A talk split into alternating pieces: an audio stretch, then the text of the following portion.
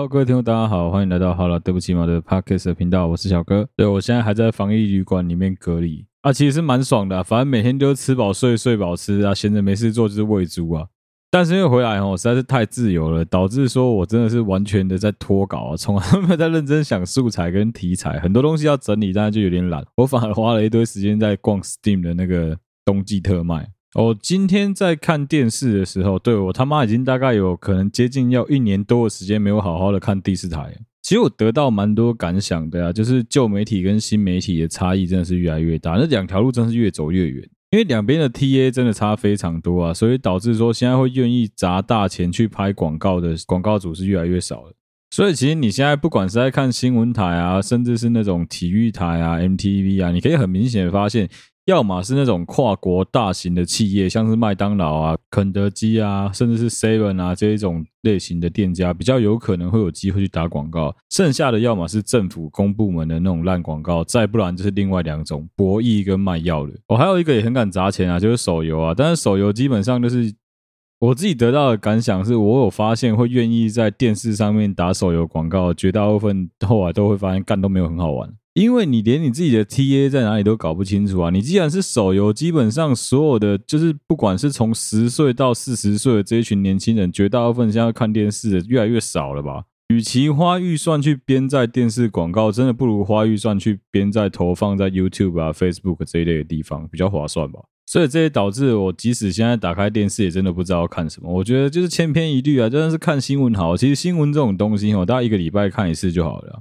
没有什么东西是真的这么实事的，而且台湾的新闻讲来讲去就是那些东西，就是斗争啊，搞对方啊，想办法把人家拉下台啊，蓝绿相咬啊，反正就是你做的好，我也要批评；你做不好，我骂死你，就是这种他妈很无聊的新闻而已啊。然后顺便嘴一下三立好，之后我还是乖乖把那个新闻媒体造成的专题做完，然后再嘴一下三立好了。三立号称是很台的电视台，可是你可以仔细发现，干你娘三立一直疯狂在抄中国那边的抖音新闻，操，真他妈看超不爽的。台湾新闻台普遍的问题就死都不报国际新闻，干把中国新闻当国际新闻在报，我真的完全看不懂。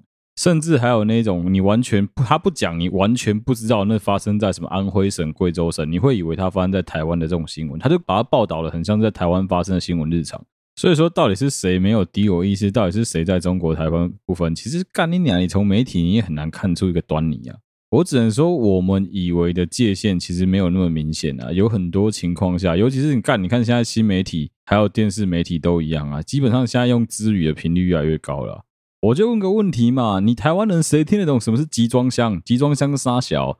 为什么媒体货柜会是讲集装箱？什么四千个集装箱？干你娘！这种东西在我读大学的时候，只要被教授看到你的文章、你的那个报告里面是打集装箱，他要知道你是从网络上抄的。台湾是什么时候把 container 叫做集装箱的？我们不是一直以来都讲货柜吗？不是一直以来都讲货柜船、货柜车吗？什么时候讲过集装箱了？怎样？万海、长隆、阳明是集装箱公司吗？妈是莫名其妙哎、那垃圾电视广告更不用讲啊，干你娘动不动就是手游啦、博弈游戏啊、赌博游戏啊、电子娱乐城啊这种干东西。我讲真的啦，现在很多新媒体 YouTuber 他们拍的业配，我觉得都强过于现在提出来这种广告文案啊。干，你去花大钱找那些艺人拍那种干看起来很屌的广告时代，真的已经过去了。因为其实你花大钱请他们来拍，宣传效果也不一定会好啊。现在相对来说，反而就是你需要艺人，你需要模特去帮你拍的，几乎都想说平面啊，平面可能真的很需要。但是如果说你是讲动态的电视的话，我觉得其实你找新媒体的这一群创作者，效果可能会比艺人还要更好啊。一个很简单的道理，就是因为他们是更趋近于平民，更趋近于我们一般市井小民的人啊。所以，对于我们这些年轻的 TA 来说，对我们这些受众来说，你会更觉得说，哎，干，其实看他们有在用这个东西，你会更想用，你会更觉得说，这东西好像可以拿来参考。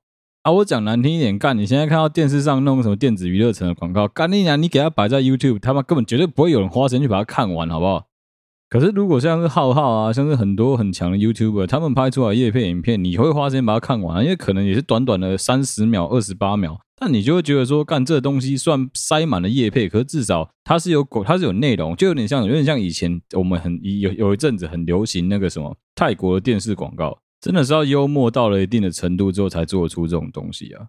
啊，讲到电视，就一定要跟大家聊一下。其实我有在我自己私人的 IG 发这个线动了，就是最近我在隔离隔离饭店，其实我的室友蛮多，也是跟我同行，他们是要准备去上船的，还是其他公司的啊，他们都住在这间饭店，蛮多人都住这间饭店的啊。很有趣的是什么，同城楼几乎觉得大部分都在隔离的，那你就会发现有一些人在这个烂室友，操他妈在隔壁吵得要死，半夜还能放音乐，公公歌。结果呢，就在今天很巧的，因为我想说，哎。既然有 NTV，那我翻一下后面还有什么动画，还有什么奇怪的电视台可以看？好，没错，刚好在找成人台啊。结果哎靠，真的有，而且它成人台是可以直接开一晚就可以直接看的。我就很嗨，也开始在那边放成人台。我想要操，好要死一起来死，要伤害起来伤害，我就放个成人台在那打游戏。结果最有趣的来了，我靠，成人台真的很猛诶。你知道我们小时候有一种东西叫零二零四，就是付费的色情电话。这东西到现在还有诶，只是它已经换了一个形式，它的电话号码都不一样，变成是五五一开头。就是因为手机打付费电话跟市话打付费电话，它的电话号码是不一样的。干这年头还有人在打色情电话，其实我觉得成人台是很可悲啊，因为他们的传播跟他们的受众就固定就是那些人，所以他广告很难买。为什么？你看成人台有多有多无聊，居然连那些色情的平台。成人直播平台，不管是什么天美啊、十位哥啊，或者是那种呃，就是所有你现在网络上看得到，还有什么麻豆传媒啊这一种的，都不会有人愿意花钱去买电视广告啊。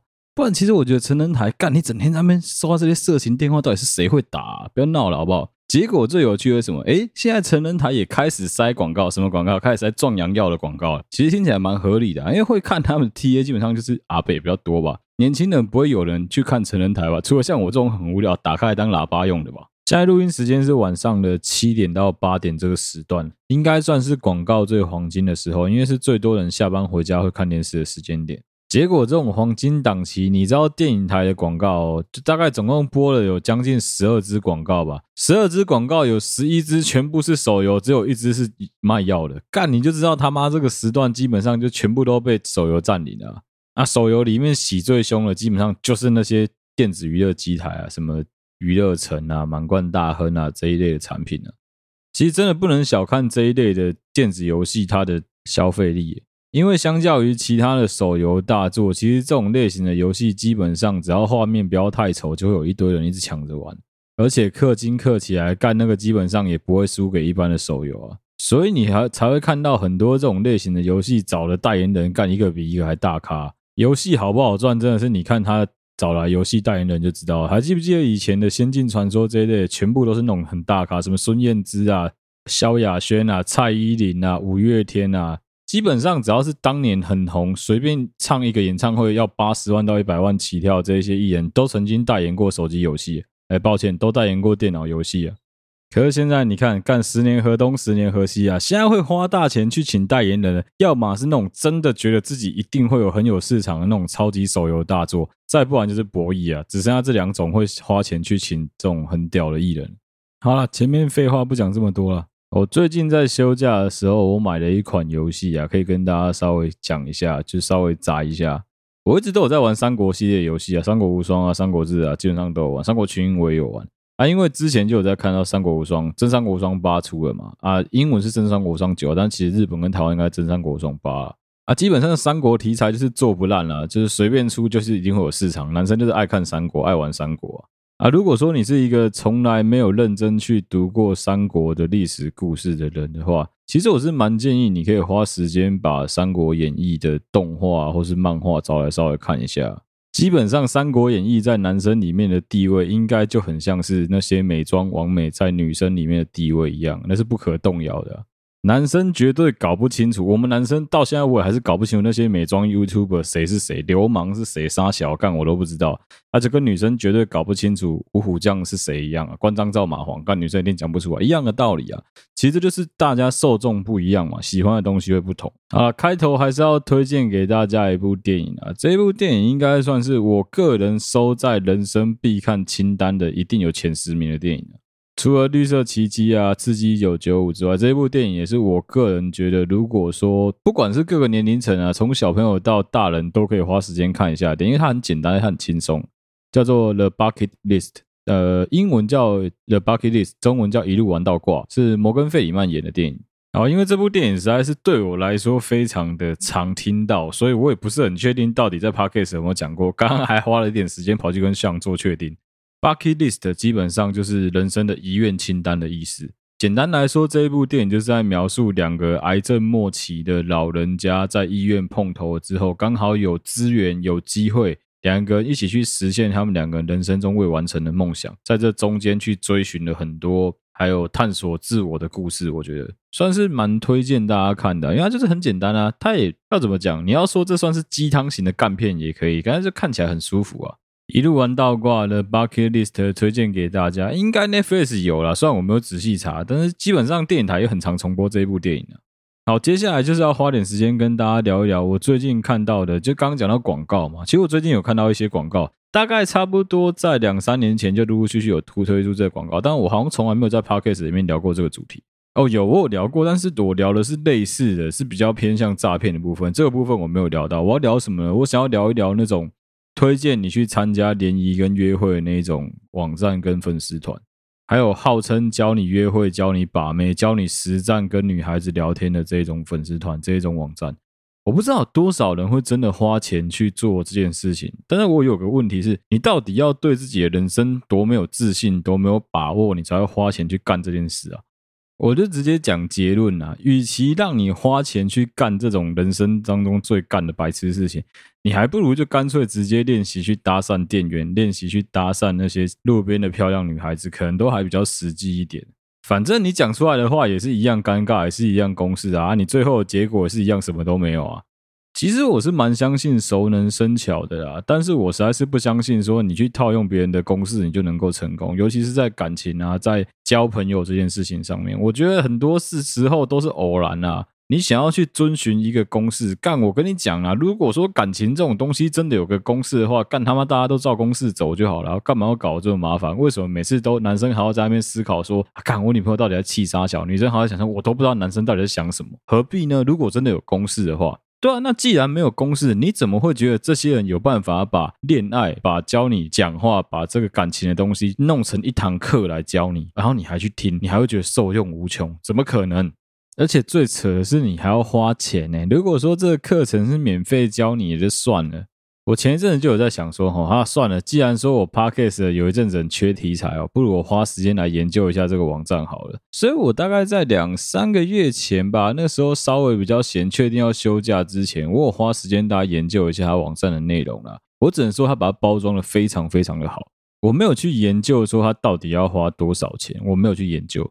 但是光是别人能够免费从他周围的朋友得到的经验，你必须要花钱来学习的这件事情就已经够吊诡了吧？我就举一个最简单的例子就好了，例如说在做街访，在街头做访问的，他还不是搭讪哦，就只是做街访哦。你以为要街访人家，人家就会这么容易让你访哦？你知道，基本上除了媒体会干这种事情，除了记者会干访问了之后直接拿来用这种事情之外，绝大部分想要做成一支比较有质感的影片的创作者，我们现在假设他不花钱找临演的前提之下，他要访问到一个得到他想要的答案的受访者，他可能必须要经过一百次、一百五十次，甚至两百次、五百次的访问，包含拒绝，才能够得到一个稍微有梗一点、稍微勉强可以用的答案，很正常啊。好啊，那我就问个问题啊！我今天只是问人家一个问题，想要得到我想要的答案，你就必须要花这么多的时间、这么多的精力，要花一个下午才能够整理出你想要的资料。更何况你今天是喜欢一个女生，希望她能够把她的 LINE 给你，而且还要给真的，我不能给假的，我不能给你之后约了之后会被黑单、被封锁的哦。刚好我前一阵子在看国栋的直播精华，我看到一段是国栋在嘴小猪的。他那时候有公布罗志祥跟其他小模聊天的对话，其实也不是公布啊，就是他有去看那个对话。其实看到之后蛮意外的，但是也没有很意外啊。就是罗志祥跟那些女生聊天的方式非常的干啊，要不是今天他是亚洲空干王，我跟你讲，那女的连屌都不屌他。他跟人家聊天就是三句两句是，我觉得你很漂亮啊，啊你现在在哪里啊？哈哈哈哈哈哈。那你在饭店吗？哈哈哈哈哈哈哈。这种哈哈型的对话，我们之前就有讲过啊，这种尴尬到不行，基本上以哈哈来做结尾的对话。除了臭宅就是臭宅啊，谁他妈屌你啊？要不是因为你今天是个帅哥，谁屌你啊？一样啊。那你今天在路边搭讪人，如果说你长得不怎么样的话，你怎么觉得人家会给你他真的电话、真真的联络方式啊？套柯林。我们现在不要讲外形啊，我们讲你吸不吸引人这件事情就好了。你要刚好吸引他，他才会去愿意接触你这个人，不是吗？那、既然如此的话，阿、干你你觉得你都没有任何的魅力，没有任何吸引力，他没事为什么要给你他的联络方式啊？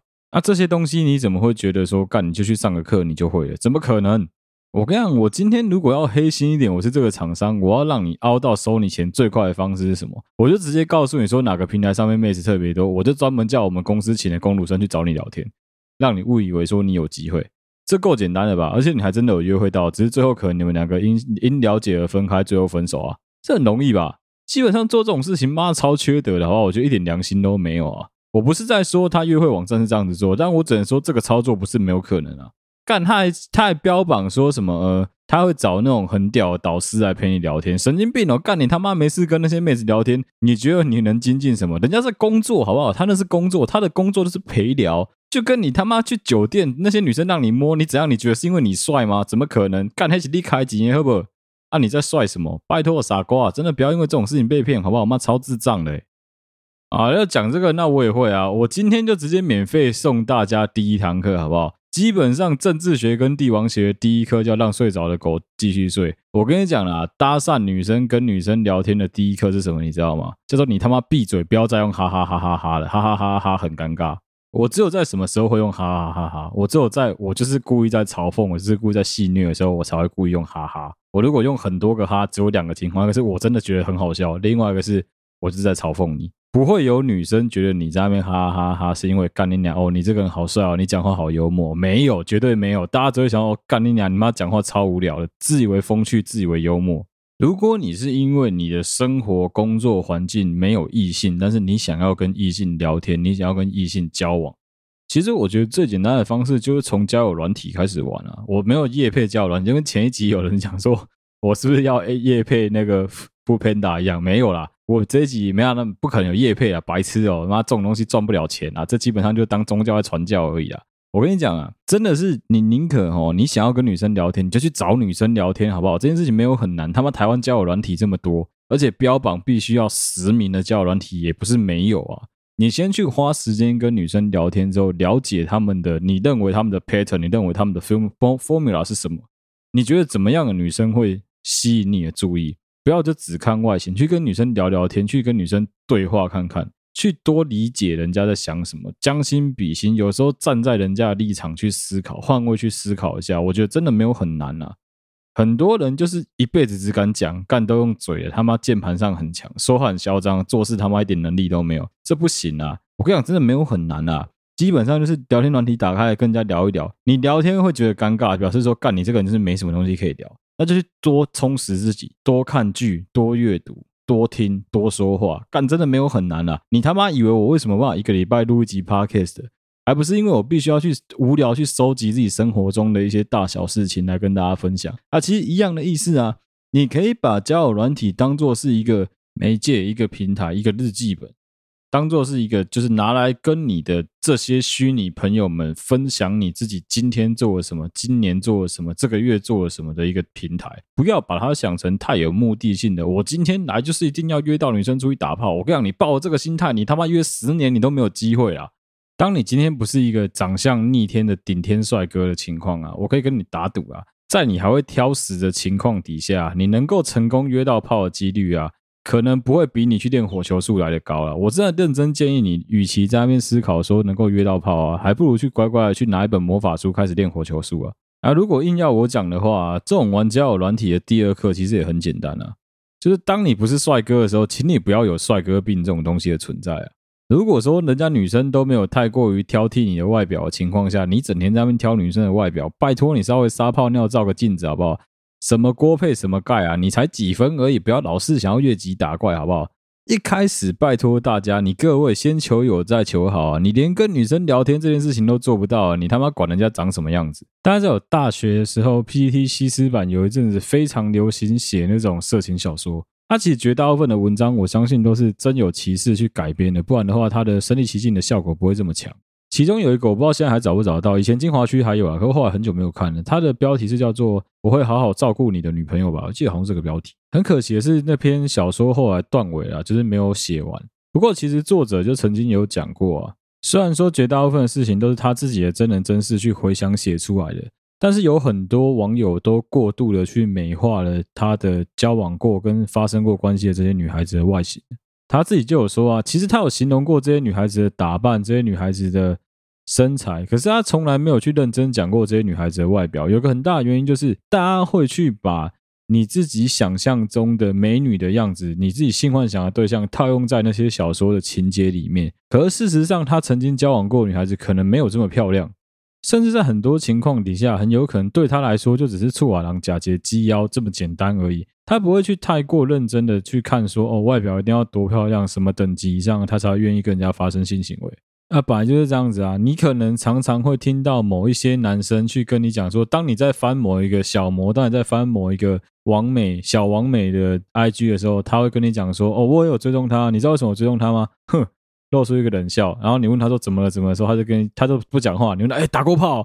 刚刚跟你讲，哼，你才知道，你怎么会相信他讲的这种干话？你是白痴吗？哦，拜托，他就这样子，你就这样子顺了一圈之后，他在他在顺你啊，你还相信哦？干他妈智障诶，我跟你讲啦，绝大部分的情况下，男生就是一个很爱想象、很很容易想太多的生物啦。干，而且反正你也无从查证啊，有多少男生会真的去问那个女孩子说：“诶，你跟那个谁打过炮？”如果你还想跟他打炮的话，你怎么可能会去问这种问题？然后不小心岔题了哦。简单来说，就是你不要去过度的想象一个女孩子的外表，也不要去过度的要求一个女孩子的外表。在很多情况下，你会更在这方面会更无往不利啊！不要太过的有帅哥病啊！讲我就讲的最白就是干你啊！你这看看你自己的长相，你是多帅啊！拜托，你不要连跟生理女性去对话、跟生理女性去聊天的这种机会，你自己都不愿意把握，真的是很浪费啊！讲个干的啦。成功者找方法，失败者找理由啦。我跟你讲啊，你今天不去想办法让自己多跟女孩子接触，反而是一直在那边讲说什么啊，这个我不行，那个我不会，这个我不想做。拜托你哪来这么多帅哥病啊？啊，你有这么多帅哥病，要不要开交友软体的时候，你顺便还要看一下黄道吉日啊？先看今天宜嫁娶，干你再开始玩啊！不要开玩笑了，好不好？你要记得，你今天去玩交友软体，就是你不要把心态看得这么歪嘛。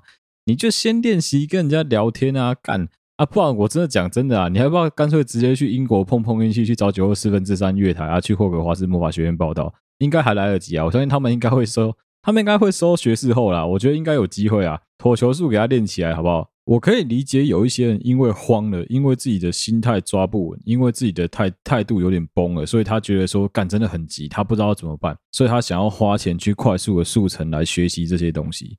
就很像是他有可能在工作上、在学业上、在事业上，他有所成就了，所以他认为说，诶，既然我在这些方面都有 pattern，都有东西可以依循，为什么在谈感情啊、在恋爱啊、在交友啊，甚至在跟别人发生性行为这件事情，没有个规矩可以依循？所以其实真正糟糕的，并不是这一些人的心态啊，因为我相信你就是急眼，就是不希望哪一天你真的手一伸出来，就直接对不对？弹个手指可以有火出来，你直接变成你老板的打火机，你也不想有这种事情发生嘛？不然你在急什么？我觉得最要不得的是有人趁机利用这种方式来敛财，我只能说这个基本上跟诈骗也只有一步之遥了。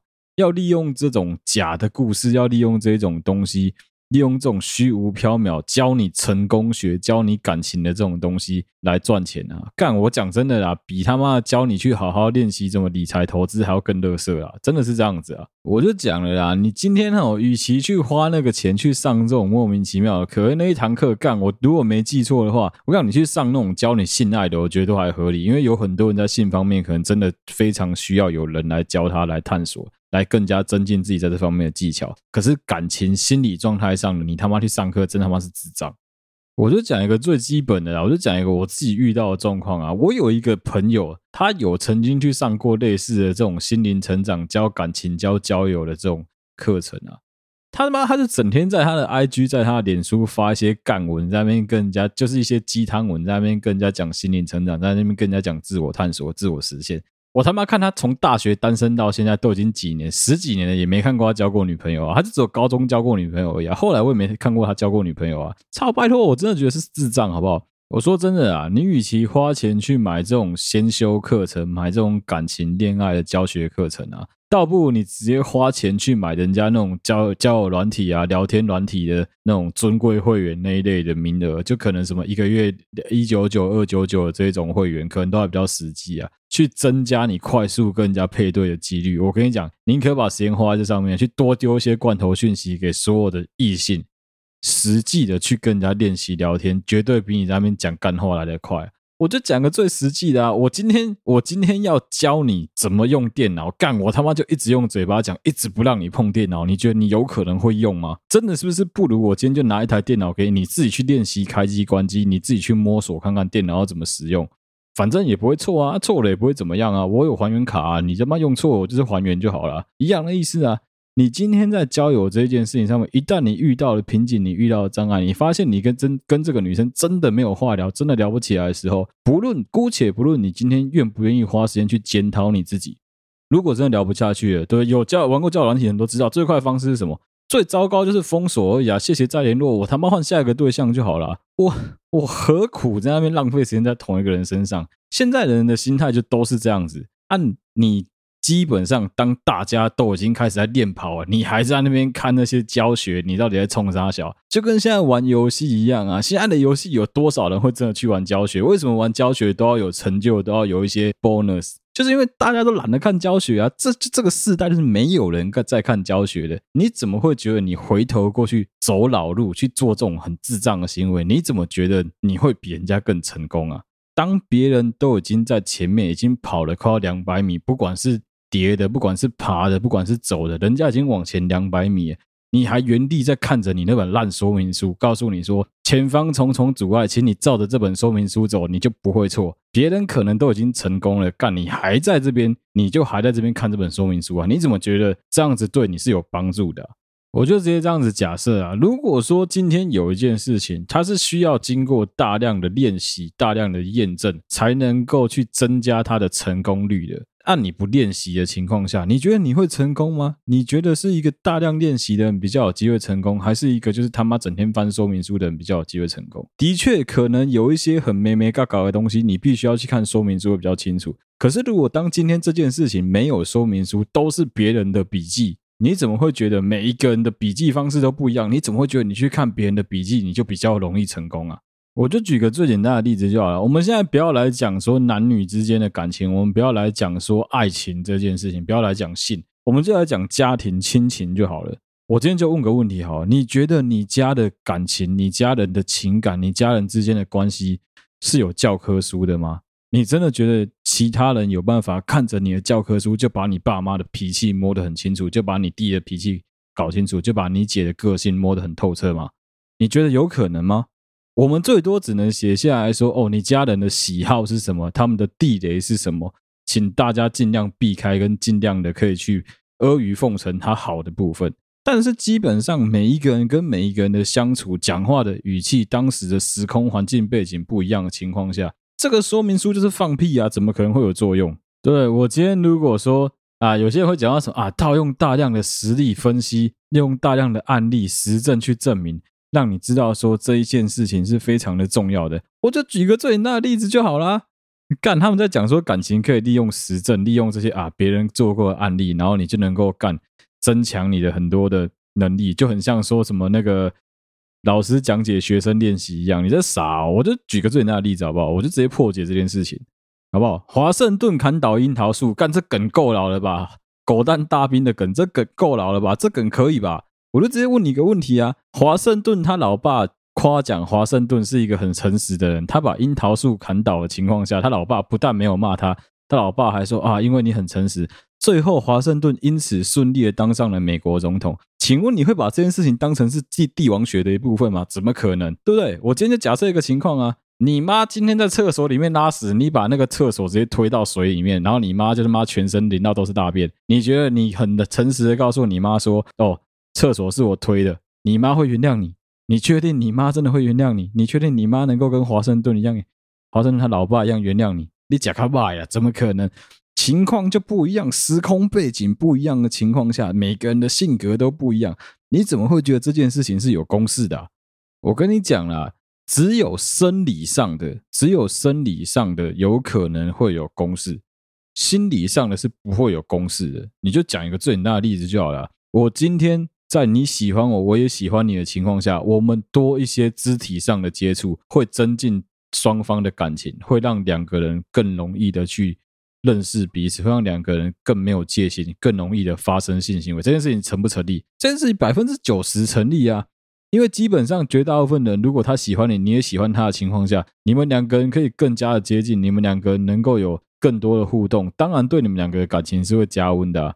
可是是绝对的吗？也没有绝对啊，更何况是情感面的事情。对，一个最简单的例子啊，你今天在讲说什么？呃，哦，我交往过了七个女生，七个女生都是我每次都开车的时候下车去扶她们，帮她们开车门。做一些很绅士的行为，让她们走在马路的里面，所以他们就因为这样子对我的情感整个加分。你说这件事情有没有可能？有可能，但只是加分啊！你觉得这就是他百分之一百喜欢你的理由吗？干，如果今天他妈这个女的她就是很讨厌车呢？她今天就是一定要机车，有没有这种人？说不定有啊啊！如果你真的遇到了怎么办？我就问你一个问题啊：今天如果我写一本说明书，告诉你说，哦。我现在这个说明书啊，跟你讲说这电脑这样子用啊，但是有八十趴的几率会成功，有二十趴的几率可能会直接死机啊。干，你还敢用吗？有人说明书这样子写的吗？开什么玩笑啊！我如果告诉你说，哦，有一定的风险，使用这样子使用的话，干，电脑有可能会爆炸，有可能会自毁，所有资料会消失。你不觉得这说明书是干书吗？这他妈一点用都没有，这说不定比火球术的魔法手册还要更没用啊！不是这样子吗？对，那就跟写火球术一样，我就跟你说。火球术是万人之中只有一个人能够成功的。如果你真的能够成功，那你就是人中之龙，你就是人类里面绝绝少数、绝少数的魔法师啊！干，这不就是干话吗？你怎么会傻到相信啊？拜托，不要再闹了，好不好？我对这件事情真的是抱持着非常非常高度的怀疑啊！如果说有任何我的听众，你去听了这种类似的课程，最后你成功了，拜托你跟我讲哦，我真的很想要听你跟我分享。啊，虽然讲这么多哈，但是一样哦。听众如果感情问题跑来问我，一律建议分手哈。没事不要来问我。如果是单恋想追对方的，我一律建议就是认识了之后直接告白，好不好？不要问这么多。干，你们他妈都不敢冲，只敢在后面当操鼠啦，这他妈怎么能够促进台湾的生育率啊？好了，这一集的内容就到这边了，希望大家会喜欢啊。